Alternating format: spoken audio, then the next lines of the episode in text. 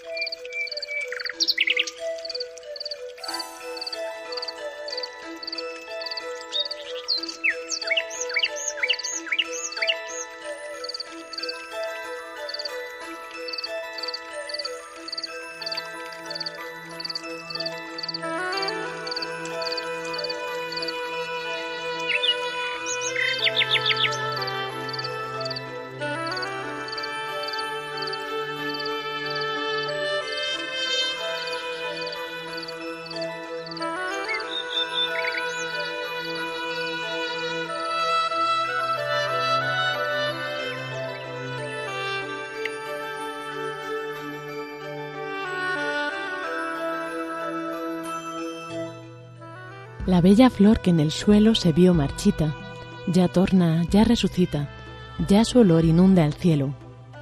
De tierra estuvo cubierto, pero no fructificó del todo, hasta que quedó en un árbol seco injerto. Y aunque a los ojos del suelo se puso después marchita, ya torna, ya resucita, ya su olor inunda el cielo. Toda es de flores la fiesta, flores de finos olores, mas no se irá todo en flores, porque flor de fruto es esta. Y mientras su iglesia grita, mendigando algún consuelo, ya torna, ya resucita, ya su olor inunda el cielo. Que nadie se sienta muerto cuando resucita Dios, que si el barco llega al puerto, llegamos junto con vos. Hoy la cristiandad se quita sus vestiduras de duelo, ya torna, ya resucita, ya su olor inunda el cielo.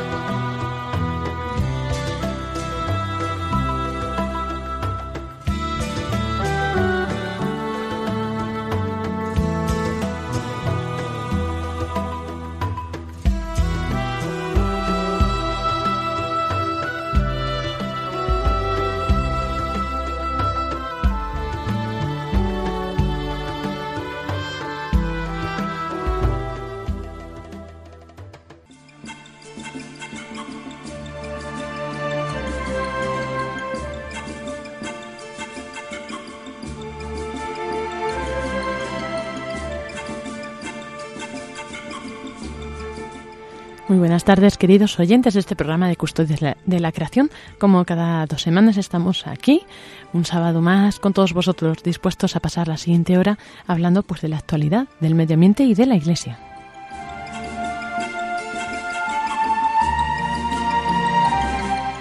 Como siempre tenemos a nuestros colaboradores, eh, pues que me acompañan en este programa, no los habituales, tenemos uno habitual y uno nuevo. Entonces, buenas tardes, Paco. Buenas tardes, Lorena. Queridos amigos, ¿qué tal estamos? Paco, que es Francisco Marcos, eh, profesor aquí en la Universidad Politécnica eh, de, Madrid y ingeniero de Montes. Y hoy nos traes, preséntanos tú a nuestra... Bueno, Moisés, buenas tardes. Luego le van a conocer mejor en la entrevista. Es eh, don Moisés, que es un biólogo eh, profesor de la Universidad de Chiapas en México. Buenas tardes, Moisés. Hola, buenas tardes. Gracias por la invitación. Gracias por aceptarla. Además, que ha sido un poco así desprevenido. Venía solo la entrevista y al final, bueno, pues lo vamos a coger para el programa. Sí, hoy tenemos, eh, queridos amigos, una noticia muy agradable que darles, ¿no? Y es que en Roma, eh, nada más y nada menos que eh, Ban Ki-moon, un hombre pues importante, ¿no? El secretario general de las Naciones Unidas, tras reunirse con el Papa Francisco, ha señalado que dentro de poco, en junio probablemente, por fin veremos, uh, podremos leer, veremos la luz y podremos leer la tan ansiada encíclica que les venimos hablando de del Papa Francisco sobre ecología y medio ambiente. Y también además en el programa podremos ver eh, pues a Iván, espero que ya nos vuelva a traer las fundaciones de Santa Teresa y esos entornos tan privilegiados ¿no? en los que se asientan. Y bueno, pues a lo mejor tenemos alguna novedad más, pero de momento les dejamos con el editorial con Francisco Marcos.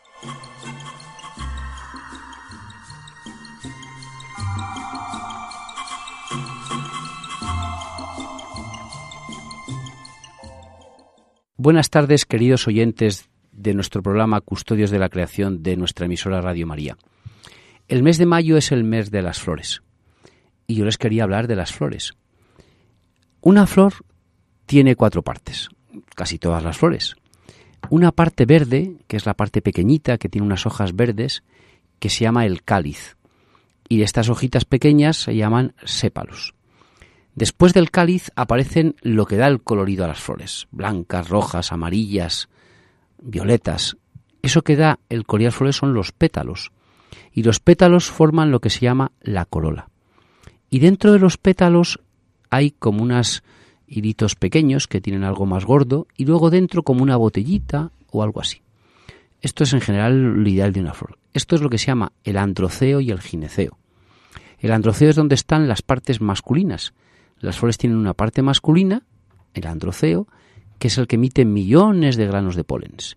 Si van ustedes a la sierra, ven, mm, yo lo del otro día lo vi, y se ve perfectamente desde el coche como, como un, un, vapor, y no es vapor de agua, es los pólenes, los millones de pólenes que salen de lo que se llama el androceo. Y esos granitos de pólenes pequeños van y caen dentro de una cosa que es como una botellita que se llama el gineceo ahí los granitos de polen fecundan a lo que hay dentro del gineceo. Y en el gineceo lo que están son los óvulos, que fecundados dan lugar con el paso de los días, de las semanas, o en algunos casos con el paso de las horas, porque hay flores que fecundan rápidamente o que tardan en fecundar, dan lugar a la semilla. La semilla se la lleva el viento y la deposita en el suelo. O la semilla a lo mejor lo que ocurre es que viene un animal, se la come la semilla y después, cuando la expulsa ese animal, esa semilla expulsada, a lo mejor agarra y da un nuevo árbol. Pues igual que las flores deben su belleza a los pétalos, sobre todo en las rosas, que es lo que nos gusta, la fecundidad de las flores está en el androceo, que es la parte masculina, que luego ya va a fecundar al gineceo.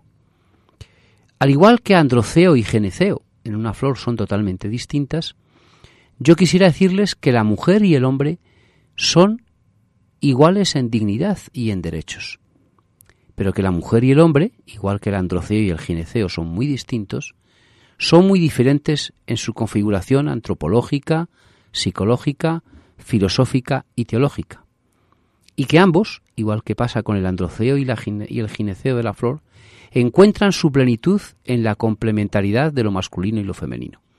Estas palabras no son mías, son palabras mm, del presidente de una educación, de una fundación educativa, Educatio Servantia. Esto es lo que queríamos transmitirle. Cuando ustedes vean una flor y vean su belleza que se transmite, se transmite porque androceo y gineceo son distintos, pero su complementarización es enorme pues en este mes de las flores dedicado a la Virgen María, un gran regalo, disfruten con el colorido de nuestras bellas flores.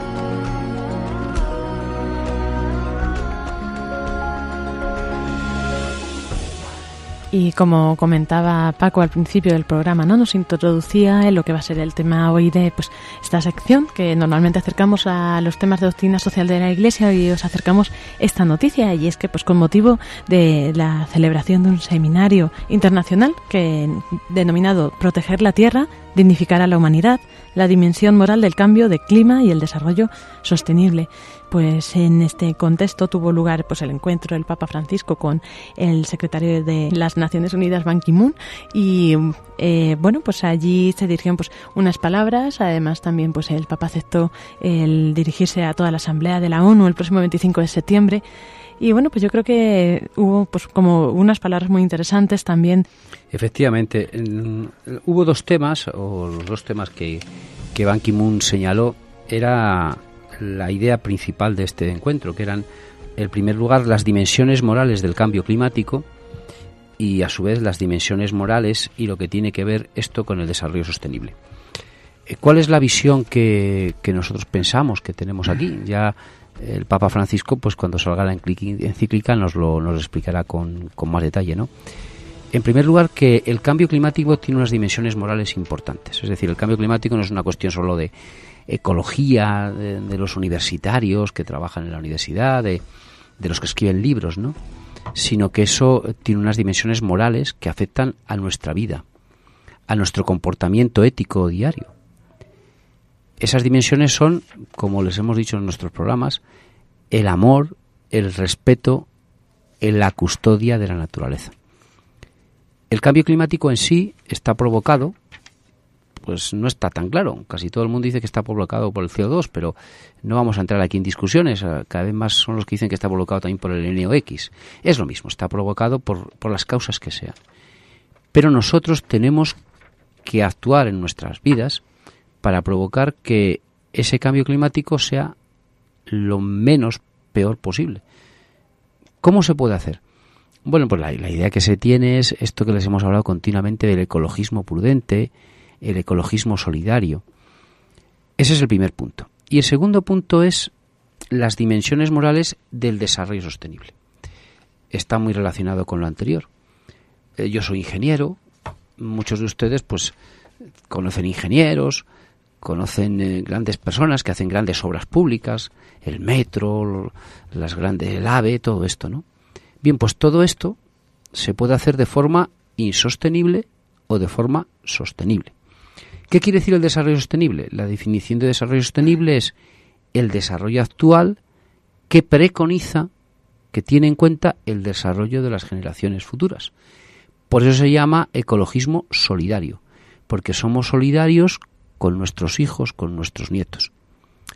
El mandato divino es utilizar los bienes que Dios nos ha dado, los bienes creados, las criaturas, para nuestro beneficio pero no utilizarlas para mi beneficio, sino para nuestro beneficio, es decir, para el de nuestros hijos, nuestros nietos, nuestros bisnietos, todos ellos, es decir, de forma sostenible, de forma armónica con la naturaleza. Decía un gran fundador, el padre José Kentenich, ya hace bastantes años, ah, por la Segunda Guerra Mundial, que el hombre tenía que ser orgánico. El padre Kentenich enfrentaba lo que él llamaba el hombre orgánico con el hombre mecánico. Y la, imagen del hombre mecánico quizá más bonita es la película esta de Gurcho Más, que aparecen unos mecanismos que se mueven y ahí está un hombre perdido, ¿no? Pues como les dice Pablo continuamente y les, y les digo yo también y Lorena, pues la belleza del hombre orgánico, del ser orgánico. Eso es lo que el hombre puede hacer, esa es la dimensión moral para que el desarrollo sea realmente sostenible. Y podríamos preguntarnos, bueno, ¿y el hombre orgánico por qué? Bueno, pues yo les voy a contar una anécdota mm, pequeñita que, se me ocurre ahora, ¿no? Y que ya la hemos contado alguna vez, ¿no? Un hombre orgánico es aquel que tiene la ciudad limpia, que no tira papeles, que tiene su casa limpita. Ahora en Córdoba han pasado el mes precioso de los patios de Córdoba, la belleza de, váyanse usted a verlos, de los patios de Córdoba, ¿no? Pues con qué cariño las, las amas de casa o las personas de Córdoba cuidan aquellos patios, están limpios, preciosos. Ese amor por la naturaleza, eso supone algo muy grande, porque tiene tres ventajas. La primera, para la persona que lo realiza, porque se entretiene, está haciendo cosas buenas. La segunda, para la persona que lo ve, que es feliz. Y luego la persona para toda la ciudad, para toda la ciudad. O sea que ella gana, ganan los que le rodean cercanos, los vecinos, pero toda la sociedad. Eh, el turismo de la gente que va a Córdoba a los patios cordobeses. Ese es un desarrollo sostenible. Hombre, ha gastado agua, ha gastado tiempo, ha gastado dinero, pero es bonito. El hombre orgánico es ese, el que realiza su vida dentro de, un organicismo. Dentro de ecología se dice que la Tierra, algunos sostienen, Lovelock, que es un, un señor de, ahí de Estados Unidos, que le dieron muchos premios cuando era muy joven, pues Lovelock sostiene que la Tierra, siguiendo una, hipótesis de los griegos, es un gran organismo, que es Gaía, que reacciona. Pero claro, Lovelock dice que la Tierra por sí misma se autogestiona, ¿no? Y ahí ya quizá nosotros no estamos tan de acuerdo, ¿no? La Tierra, eso de que se autogestione por sí misma, eh, por suerte o por desgracia, desgraciadamente a veces por desgracia, el hombre con sus grandes máquinas, yo doy clases de termodinámica, de motores y máquinas, puede hacer grandes destrozos, grandes destrozos. Y aquí aparece otra palabra preciosa que probablemente de alguna manera seguro va a aparecer en la encíclica. Dicen, ¿este te sabe la encíclica? No, no me sé la encíclica para nada, pero pero bueno, es que, es que los escritos de Benedicto XVI y San Juan Pablo II son igualmente claros. Y es leía de recuperar lo maltratado. El ejemplo es eh, el río Támesis en Londres estaba que olía muy mal, que estaba aquello destrozado. Pues miren, los londinenses lo han recuperado, lo han hecho precioso. Eh, tenemos aquí con nosotros, y espero que nos diga algo, la planeación del territorio. Cuando se hace un aprovechamiento minero muy grande, aquello queda muy feo, muy feo. Yo he colaborado con personas que ustedes van a verlo ahora y nadie diría que allí había una mina. Es decir, que el hombre no gaía como gaía, que decía Lovelock y decían los griegos, sino el hombre como hombre, por sí mismo, puede recuperar lo maltratado. Ahora, esto hace falta, y ahora ya sí que le doy la palabra a Moisés, esto hace falta que sea un trabajo en equipo. Es decir, eh, tienen que colaborar pues desde un médico, ¿y qué tiene que ver la medicina? Hombre, pues no tiene que ver, que ver mucho la medicina. ¿Por qué? Porque yo puedo hacer una biomedicina, una medicina en la cual utilice como aparatos de medida y de cura y de cosas aspectos biológicos, ¿no? Y no estamos hablando aquí de la medicina naturista, de toda esta que, bueno, puede tener sus cosas buenas o malas, sino una medicina basada e, en una química y en una bien, bien trazada, un estudio corriente. Y ahí, como les hemos contado alguna vez, es importantísimo el trabajo que están haciendo muchos biólogos en toda Latinoamérica, fundamentalmente de reconocer especies nuevas, donde se están encontrando nuevas medicinas, fíjense, la biomedicina, nuevas medicinas que van a curar a lo mejor grandes enfermedades a lo mejor la curación del cáncer está ahí en cualquier mm, plantita que no conocemos. Es la anécdota que les hemos contado Pablo y yo ya dos, una vez, Pablo y otra vez, otra vez la conté yo, ¿no? De cómo se descubrió la penicilina. Y es que se dieron cuenta que había unos hongos que en una población en Inglaterra, o no sé si fue en Inglaterra, en Francia, no lo recuerdo, pues esos hongos, la gente que vivía con esos hongos se los ponía en las heridas y así descubrieron el hongo de la penicilina, que fíjense, los miles de personas que ha salvado la vida, cientos de miles. Por tanto, eh, esa es el origen. Pero bueno, eh, háblanos algo de esto. Claro, muchas gracias Paco. Efectivamente, la bondad quizá del concepto de desarrollo sustentable es aglutinar eh, y, convocar más bien a la participación conjunta de muchos especialistas. Es decir, no solamente biólogos, por supuesto, están los economistas, con una perspectiva nueva de economía del medio ambiente. Están los ingenieros civiles también, planificadores, con una concepción que busca pues eh, eh, el, tema este de las infraestructuras verdes, por ejemplo, por mencionar un caso. Por supuesto están los sociólogos que tratan de recuperar y resaltar la importancia de, de tomar en cuenta las poblaciones locales en los ejercicios de planeación. En fin, en el desarrollo sustentable participamos o debemos de participar pues prácticamente todos los especialistas. Y, hoy día adquiere tal relevancia este término, este concepto, que por supuesto eh, pues ha movido también la conciencia de, grandes actores que antaño veían estos temas de, de, respeto al ambiente como un tanto contrarios, digamos, al desarrollo económico, de tal suerte que pues ahora precisamente no se puede entender un desarrollo sino en forma integral que, que busque potenciar pues las dimensiones como, como se dice económica, social y ambiental. Y bueno, por supuesto, dependiendo de nuestra disciplina, quizá podríamos destacar, dar argumentos para resaltar más una dimensión. Pero pues yo, yo pienso y en el tema que, que, nos trae, que, yo estoy eh, participando, también esta moción que desde la Iglesia, que el Papa Francisco convoca, invita a reflexionar y actuar, de, del respeto, de esta visión integrada, de respetar el ambiente y respetar a las personas. O sea, finalmente ese es un, e, e, esa es la conexión intrínseca del desarrollo sustentable, respetar el ambiente y respetar a las personas. O sea, no podemos solamente concebir un desarrollo económico que pierda de vista estos, estos elementos. Entonces, eh, el desarrollo sustentable, bien entendido, es aquel que, que, promueve eh, el desarrollo social y, por supuesto, el cuidado ambiental y aprovechamiento ambiental con miras a un futuro, pues por lo menos eh, igual o mejor para, para todo el mundo, ¿no? en especial para poblaciones locales que, que muchas veces en ese desequilibrio mundial pues son las que padecen los principales problemas del desarrollo económico convencional que antaño ha prevalecido.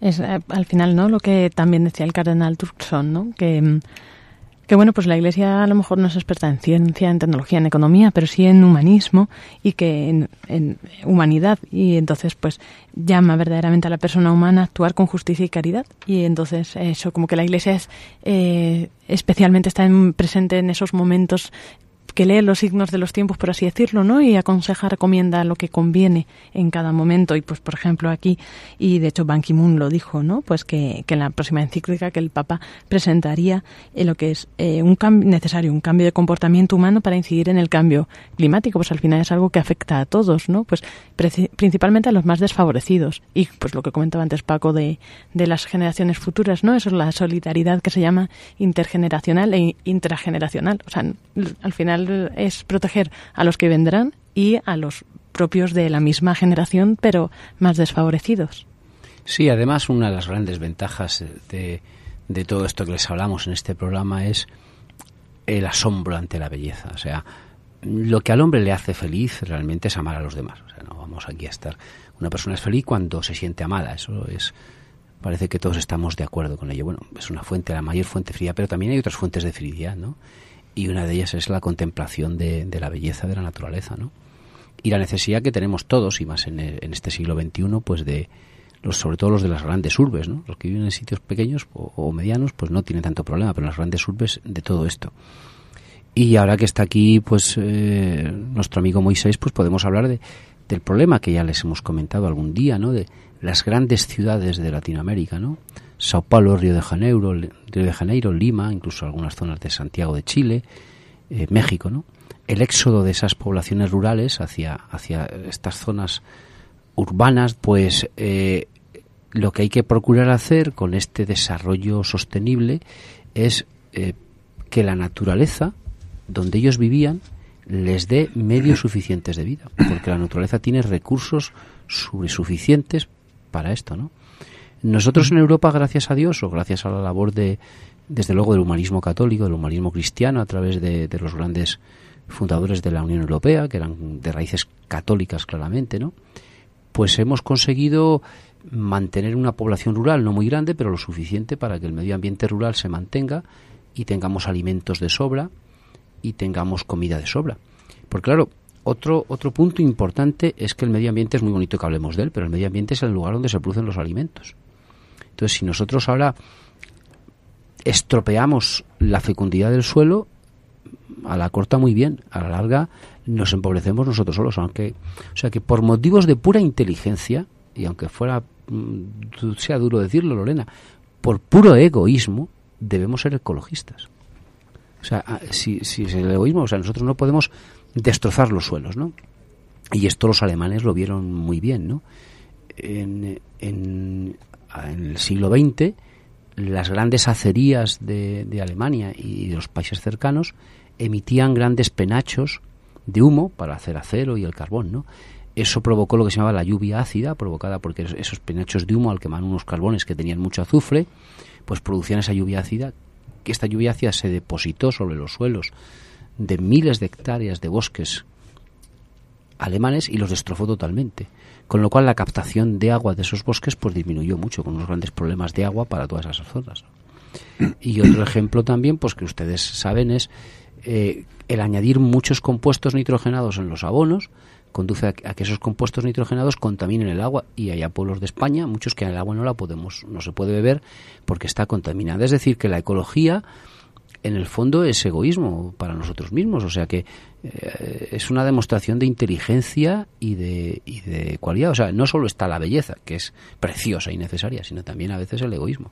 A veces, vamos, o siempre debe estar muy presente, pero es verdad que, eh, o sea, yo creo que habría que dar un paso más, ¿no? Al final nosotros no protegemos o no queremos defender por egoísmo, sino que hay un valor más grande que, que es lo que, o sea, un paso más en la fe y precisamente yo creo que que los católicos tenemos que ser en esto maestros, ¿no? De protección del medio ambiente porque al final mm, el problema ambiental, la base está en el egoísmo, ¿no? De la humanidad, el egoísmo de querer todo, de los recursos, de, de tener, tener.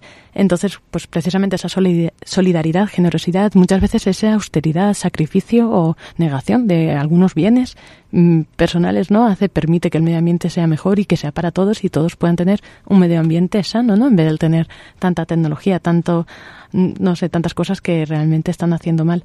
Y pues precisamente por eso también yo, pues eso es un llamamiento también a, a todos los que nos escuchan a, a, ser solidarios de esta forma, que yo creo que es pues protegiendo y enseñando a otros a cuál es el, como el resto comportamiento ¿no? en materia de medio ambiente. Claro, si me permiten, yo quiero insistir en, en resaltar este sentido humanista de la Iglesia, en esta integración del respeto al ambiente y el respeto a las personas como la forma precisamente de enfocar los grandes problemas. Paco hablaba hace un momento del gran éxodo que se da del medio rural al medio urbano, donde muchas veces hoy día están considerados precisamente los graves problemas de pobreza y miseria, están concentrando en las zonas periféricas de las ciudades, ya no propiamente en el medio rural. ¿Y qué ocurre entonces? Que pues esa gran migración hay que encontrar formas de detenerla, pero precisamente a través de enfoques eh, integrados eh, que promuevan el arraigo, el arraigo de las personas en, su, en sus territorios eh, originarios. Y creo que ahí en ese sentido hay también una, un gran cúmulo de experiencias eh, académicas, muchas ya llevadas a la práctica, otras que podrían promoverse, la agricultura orgánica, por ejemplo, el tema de mm, valoración y el pago por los servicios ecosistémicos, que busca precisamente reconocer en el sitio el valor no solamente ecológico, sino estético que comentaba Paco hace un momento, y en ese sentido, pues bueno, darle salidas a la población para que permanezca ahí, que disfrute, que viva de ahí. En fin, hay infinidad de, estrategias que se pueden impulsar en forma alternativa, como decíamos, a otros eh, modelos de desarrollo que hoy día pues están siendo un problema, sobre todo en el ámbito urbano. Pues muchas gracias por compartir hoy con nosotros esta tertulia y esperemos que también a los oyentes pues les haya servido ¿no? de mucho para avanzar. Esperamos ansiosamente también la salida de esta encíclica y encomendamos desde ya yo creo sus frutos para que pues eh, todo esto pues nos enseña sea realmente como unas directrices que, que nos puedan ayudar a vivir desde nuestra fe en lo que es este, esta solidaridad, esta protección ambiental, la custodia de este don. Y pasamos así a la entrevista que va a realizar ahora eh, Paco, don Francisco Marcos, a nuestro invitado Moisés.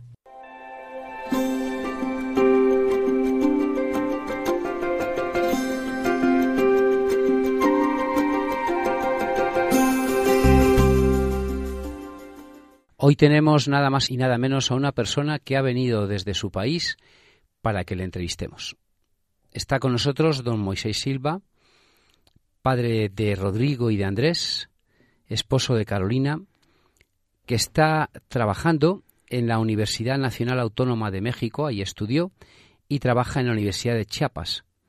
Es profesor de Ecología Terrestre y de Sistemas de Planeación Territorial. Lleva más de 20 años impartiendo clases en las universidades.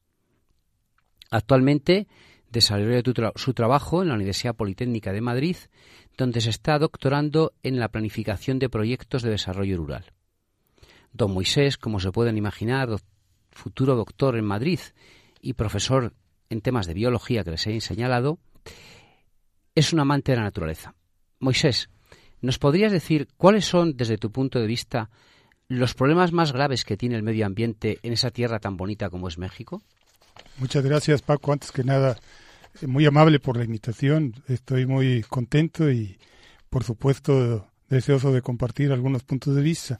En el caso de mi país, México, y sobre todo en la región en donde vivo, en el sureste de México, el estado de Chiapas, colindante ya con el país de Guatemala, eh, ocurre algo muy, muy peculiar. Eh, en términos eh, naturales, Chiapas y esa región del sureste pudiera decirse que es quizá la menos alterada del país. no obstante, sí hay, por supuesto, algunos, algunos efectos. Sobre todo en el caso de, de México, de la región del sur y del Golfo de México, la extracción minera y particularmente de, hidrocarburos, del petróleo, pues ha traído eh, un progreso económico local, riqueza por supuesto para el país, pero también ha dejado de sentir sus efectos en términos ambientales, una alteración eh, ecológica y luego también además una alteración de los modos de vida locales, es decir, las comunidades antaño rurales, producción eh, agrícola muy limitada para autoconsumo y, y, mercados locales, pues ahora está volcada a esos modos de producción diferentes, pero ha habido también un cambio cultural importante. Luego entonces, como decía, eh, en Chiapas eh, ocurre algo muy peculiar y es que es un país, es un estado, perdón, que dentro del país, en términos económicos, eh, no es muy bollante, pero en términos naturales y culturales tiene una riqueza enorme. Es donde se mantienen todavía algunos parques naturales y, áreas eh, conservadas aún sin, sin algún esquema de protección. Y también, por otro lado, por supuesto, con, en, estos espacios naturales hay una diversidad biológica eh, muy importante pero culturalmente decía también, también lo es, puesto que se mantienen ahí grupos étnicos muy representativos, descendientes de los antiguos mayas sobre todo, muy, todavía muy eh, enfrascados, pudiéramos decir, en sus modos de vida, vida local. Entonces, eh, vaya, se, se, se, ha modificado un poco el, el, el, el, el ambiente, el territorio, pero bueno, también hay una preocupación por minimizar los efectos y tratar de, equilibrar este desarrollo económico con el desarrollo eh, natural y social, como decía. Y esa es un poco la razón también del estudio que estoy haciendo en, la Universidad Politécnica de Madrid en términos de planeación territorial con un enfoque de sustentabilidad. Moisés, el Papa Francisco, siguiendo las ideas de los papas San Juan Pablo II y Benedicto XVI, nos ha dicho a todos los católicos y a todos los hombres, al iniciar su pontificado, cuiden la familia, cuiden la naturaleza, cuiden los niños, cuiden los ancianos, que custodiemos la vida. Y nuestro programa lleva ese título, ¿no? ¿Qué es lo que opina usted que debemos custodiar? Bueno, antes que nada, me parece que sin duda alguna esta indicación del Papa Francisco es muy pertinente hoy día, dado estos cambios también muy vertiginosos que se están dando. Mm, la familia, pues sabemos, y creo que no está dudas, que la familia es la base de todo, todo el orden social en prácticamente todas las culturas. En la familia y sobre todo los valores de la familia, del respeto a los padres por parte de los hijos y luego también del cuidado y la educación de los padres hacia los hijos y la atención a los ancianos, pues son valores fundamentales. Y como decía, no, no, no debemos dejar que se pierdan. De ahí que la, la sugerencia, la petición, la indicación del Papa decía es muy pertinente. Los ancianos. y cuando habla el Papa de custodia en la naturaleza, ¿Qué entiendes tú por ello, Moisés? Custodiar la naturaleza. Bien, pues custodiar la naturaleza eh, es algo, por supuesto, en términos de, biológicos, yo soy biólogo, como lo señalabas, eh, mm, consideramos que, que, es algo fundamental, esencial, el custodio de la naturaleza, pues no solamente por la naturaleza misma, sino para la propia sobrevivencia de, nosotros, los humanos. Entonces tenemos que procurar eh, ser conscientes de ello, de que los humanos estamos inmersos en la naturaleza, nos abastecemos de ella y por supuesto que debemos de aprovechar ese potencial que la naturaleza nos da con equidad, cuidarla en lo más posible, pues para que eh, no solamente eh, todo lo económico y, y, social se mantenga, sino, por supuesto, sobre todo la parte natural, pueda mantenerse al paso de los tiempos. Moisés, esta pregunta la hacemos a todos nuestros entrevistados y queremos saber tu respuesta como biólogo, además como experto, profesor de universidad. La vida emerge en cada rincón. Nos la encontramos eh, sin querer continuamente. Para ti, ¿qué es la vida? Bueno, una pregunta, por supuesto, muy, muy, con una respuesta muy amplia que voy a permitirme simplemente plantear algunas, ideas personales. La vida, pues puede verse desde varias perspectivas, pero sin embargo, siempre cuando la valoramos en su justa dimensión, creo que caemos siempre en la misma conclusión, que la vida para vivirla hay que respetarla. En ese sentido, bueno, desde una perspectiva, de un punto de vista teológico, pues la, vida es el punto de contacto de la humanidad con Dios. Con la creación, pues el mundo estamos en contacto y comienza ese diálogo, desde que desde entonces tenemos con Él a través de nuestras palabras y nuestros actos. Pero luego también desde un punto de vista puramente biológico, pues la vida es la razón de ser y vehículo de conexión de todas las formas de organización, desde organismos unicelulares, individuos, poblaciones, especies, ecosistemas, biomas y el mundo entero. Por lo que el estudio y reflexión de la vida, pues ha inspirado prácticamente todas las facetas de, del, hombre, el arte en todas sus manifestaciones. Y ha sido también el referente de, los desarrollos tecnológicos. Las invenciones pues empiezan primero muchas veces por estudiar algún componente de la vida y después ya se, se, traduce en algún desarrollo. Claro que los humanos, ya sea por, por esta gracia divina que tenemos, eh, si lo queremos ver desde, por ahí, lo debemos de ver por ahí, o también si lo vemos desde una perspectiva puramente evolutiva, pues aprovechamos diversas formas de vida para alimentarnos, para arroparnos, mantener algunas transacciones económicas que nos permitan a su vez obtener otros satisfactores. Pero bueno, en la naturaleza este tipo de relaciones siempre han ocurrido. Pescar, cazar, talar árboles, cortar plantas, son actividades humanas inmemoriales que de alguna forma eh, pues reproducen también estos esquemas que en la naturaleza se dan. Así nos hemos desenvuelto y así se desenvuelve la vida. Sin embargo, bueno, el tamaño de la población humana, por un lado, que se ha multiplicado mucho, eh, pues a veces pone en riesgo también las formas de vida y de eso debemos de estar conscientes de respetar en lo posible la, vida silvestre, sobre todo especies amenazadas, porque esa es una forma también de respetar la vida en general y respetarnos a nosotros mismos. Qué bonito lo que nos dice nuestro futuro doctorando. el profesor, esperemos que fecundo en Chiapas. Y ya terminamos nuestra entrevista. Te preguntábamos por los problemas del medio ambiente al principio. Y ahora te hablamos del ecologismo prudente o el ecologismo solidario. Te vamos a decir cuatro puntos del ecologismo prudente o solidario para que tú cojas uno de ellos, el que más te guste, y nos lo comentes. El primero, conocer para amar. El segundo, no confundir los objetivos con los medios. El tercero, trabajar en equipo. Y el cuarto, actuar con responsabilidad. ¿Cuál te gusta más y por qué? Bueno, los cuatro son importantes, pero en principio me quedo con el cuarto trabajar con responsabilidad. ¿Por qué?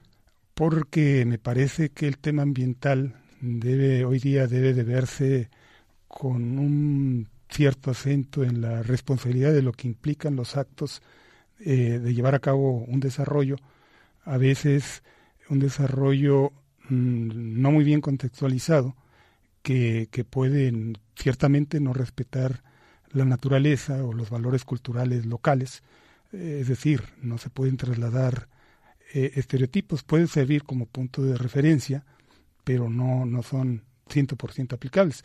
Y luego entonces, eh, pues esto redondea un poco lo que decía antes, que debe de haber un, una reflexión que nos lleve a su vez a profundizar y a valorar cada territorio en su justa dimensión y por supuesto a respetar que pues hay también otras formas de, de actuar, otras formas de concebir el desarrollo y por supuesto eh, luego entonces eh, eh, no necesariamente podemos simplemente trasladar formas de desarrollo probadas en, en otros lugares. Otros puntos de desarrollo prudente son recuperar lo maltratado y actuar con solidaridad. Por supuesto. De estos dos puntos, ¿con cuál te quedarías? Bueno, eh, por supuesto, eh, tratar hasta donde sea posible recuperar lo, alterado. Todavía es posible en muchas regiones del mundo actuar en esa perspectiva. Eh, tratar de, recuperar, pues aplicando el conocimiento, la experiencia que tenemos, técnica, y luego también eh, conocimiento empírico que, existe a veces también en las propias comunidades. Y ya terminamos, la última pregunta. Esta es una emisora de Radio María, muy mariana, y bueno, Moisés es un hombre que piensa como nosotros, pero sobre todo que ha volcado y va a volcar su vida a la universidad, a los jóvenes. ¿Qué, recuerdo te llevas de España? Dentro de poco volverás para allá para transmitir en temas de naturaleza, de, lo que estamos hablando en nuestro programa, de, la creación, para transmitir a tus alumnos? ¿Cuál crees tú que es la frase en la que resumirías lo que tú quieres transmitir o lo que ya venías haciendo y te has reafirmado? Bien, pues sobre todo de España me llevo, por supuesto, esta conciencia que, que ya se tiene en buena parte de la población de, del cuidado y el aprecio por la naturaleza. Creo que, no obstante que, hay otros ecosistemas, eh, en el caso de España hay una participación y una convivencia muy marcada en Madrid, por ejemplo, de, de aprovechar los parques, parques preciosos que hay en Madrid, y luego ya fuera de, Madrid, en recorridos, en zonas eh, igualmente muy, muy hermosas. Creo que esto es algo importante para mí, un legado muy importante que no quiero decir que allá, allá no se haga, sino que también para mí son un referente de lo que en un momento dado, contextualizado al, a los modos de vida y de pensar de México, se puede, se puede potenciar. ¿Y para tus alumnos qué, qué, ¿Qué, idea te llevas o qué idea tienes tú de, cuando empieces a dar clases allí? Bueno, y ya es la última pregunta, ya terminamos. Claro, gracias. Bueno, para mis alumnos, eh, lo, por supuesto que, que debo de, de, tratar de transmitirles y, apreciar en ellos, con base en lo que aquí veo de alumnos españoles, pues es eh, el, el involucrarse de lleno en los proyectos que les toca al principio puede hacer por encargo, pero que ya después los hacen propios. Y, de esa manera, cuando el alumno se involucra en proyectos y los hace propios, no solamente tiene un, un futuro prometedor, sino que además en lo inmediato y futuro también la posibilidad de aportar en lo personal y sobre todo en lo social, que para mí es muy importante. El aporte que se dé hacia la sociedad de lo que hacemos. Muchas gracias, don Moisés.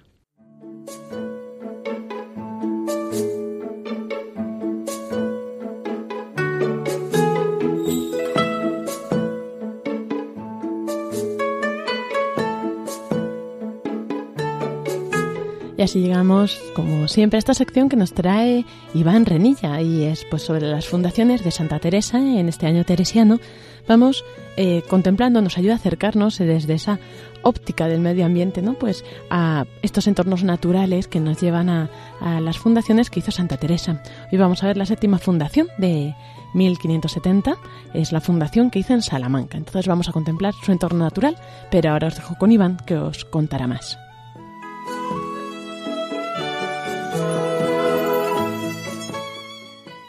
Buenas tardes, queridos oyentes de Radio María. Hoy vamos a ocuparnos de la séptima fundación de Santa Teresa, concretamente los parajes próximos a la séptima fundación en la ciudad de Salamanca y en el año 1570. Santa Teresa fundó allí el monasterio San José, animada por los padres jesuitas y en especial el padre Álvarez. Llegaron con otra hermana, Carmelita y ella, el día 31 de octubre, como ella misma nos cuenta en sus escritos de la Fundación, pues víspera de todos los santos, el año que queda dicho, a mediodía llegamos a la ciudad de Salamanca.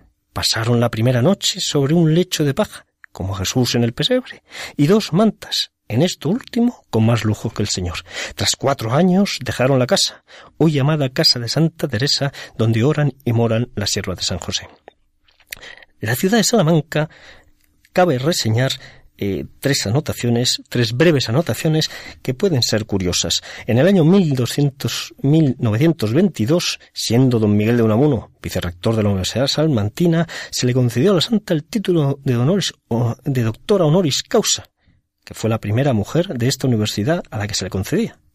En la catedral tiene dedicada una capilla y en la Plaza Mayor, que no es un cuadrado perfecto y dado que sus lados son 83, 81, 76 y 82 metros, allí tiene la santa dedicada un medallón. Vamos ya a ocuparnos de los eh, lugares, de los parajes naturales próximos a esta ciudad de Salamanca, donde la santa mm, fundó su séptima casa.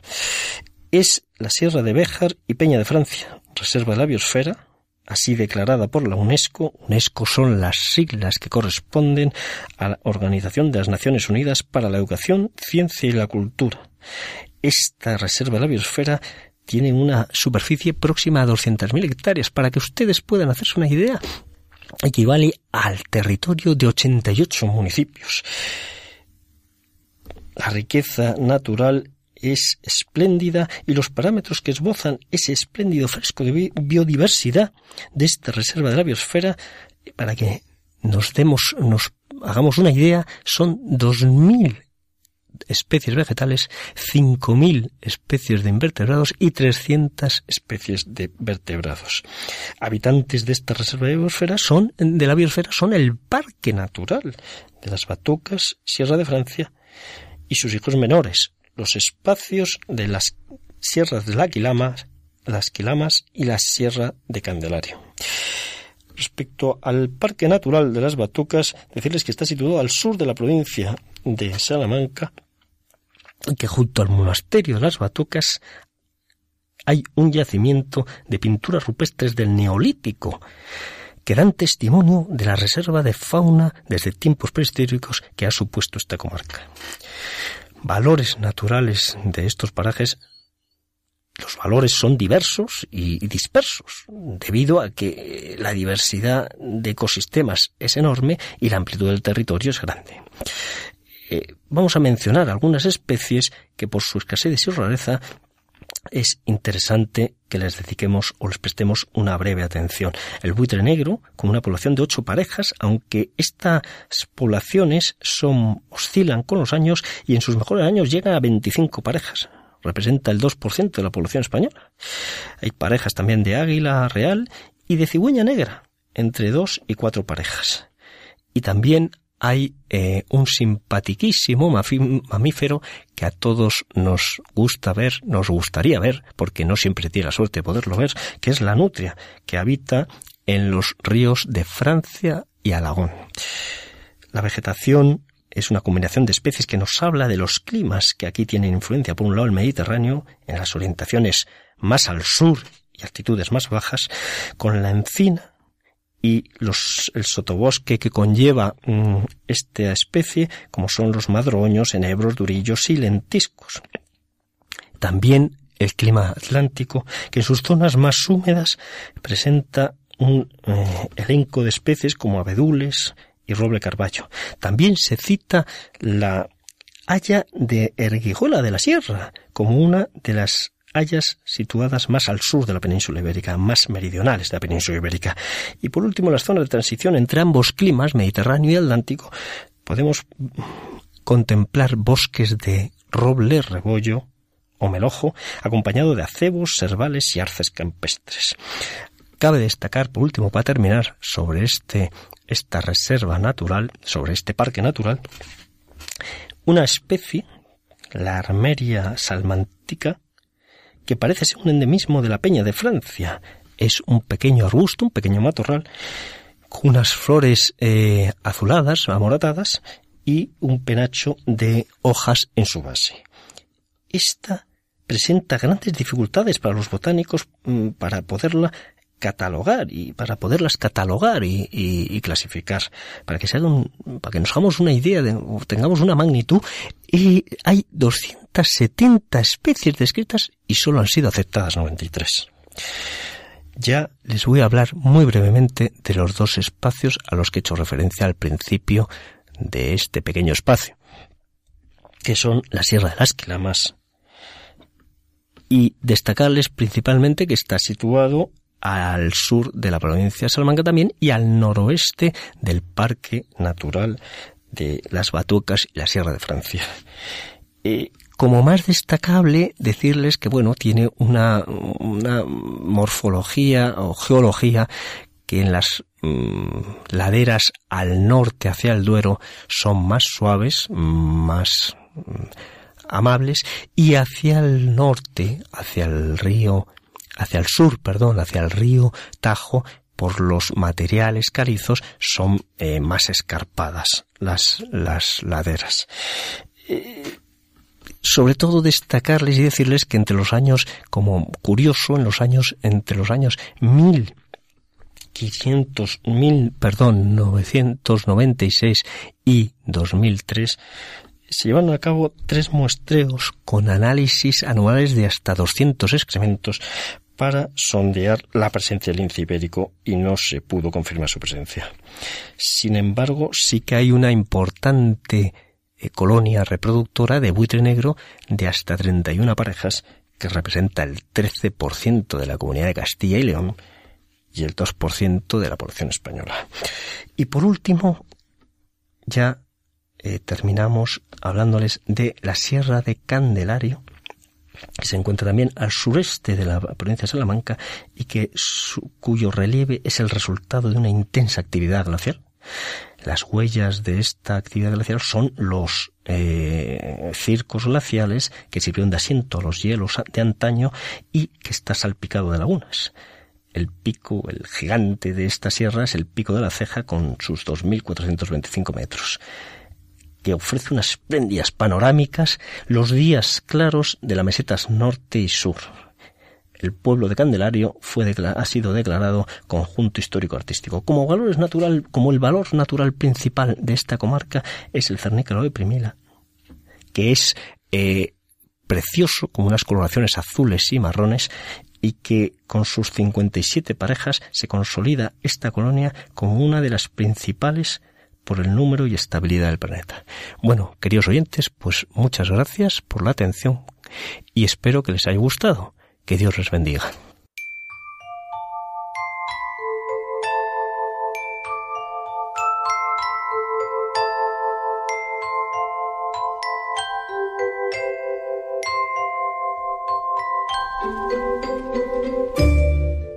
Hasta aquí el programa de Custodios de la Creación de hoy. Esperamos que hayáis disfrutado, que os haya servido para ayudar a cada vez amar más ¿no? este regalo, este don que el Señor nos hace del medio ambiente, de toda la creación, de la naturaleza.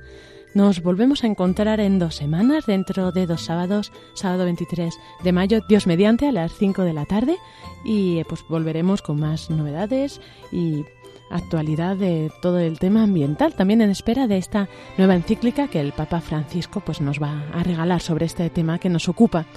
Nos despedimos no sin antes decir que tenemos un email al que podéis mandar vuestros comentarios, sugerencias, custodios de la creación arroba radiomaria.es, custodios de la creación arroba también la página de Facebook, Custodios de la Creación, donde podéis ver pues cada vez que tenemos programa el avance de qué es lo que vamos a tratar y también podéis compartir, comentar, eh, hacer ahí vuestras sugerencias. Nos despedimos con una oración oración de San Francisco de Asís, esta vez en forma de canción.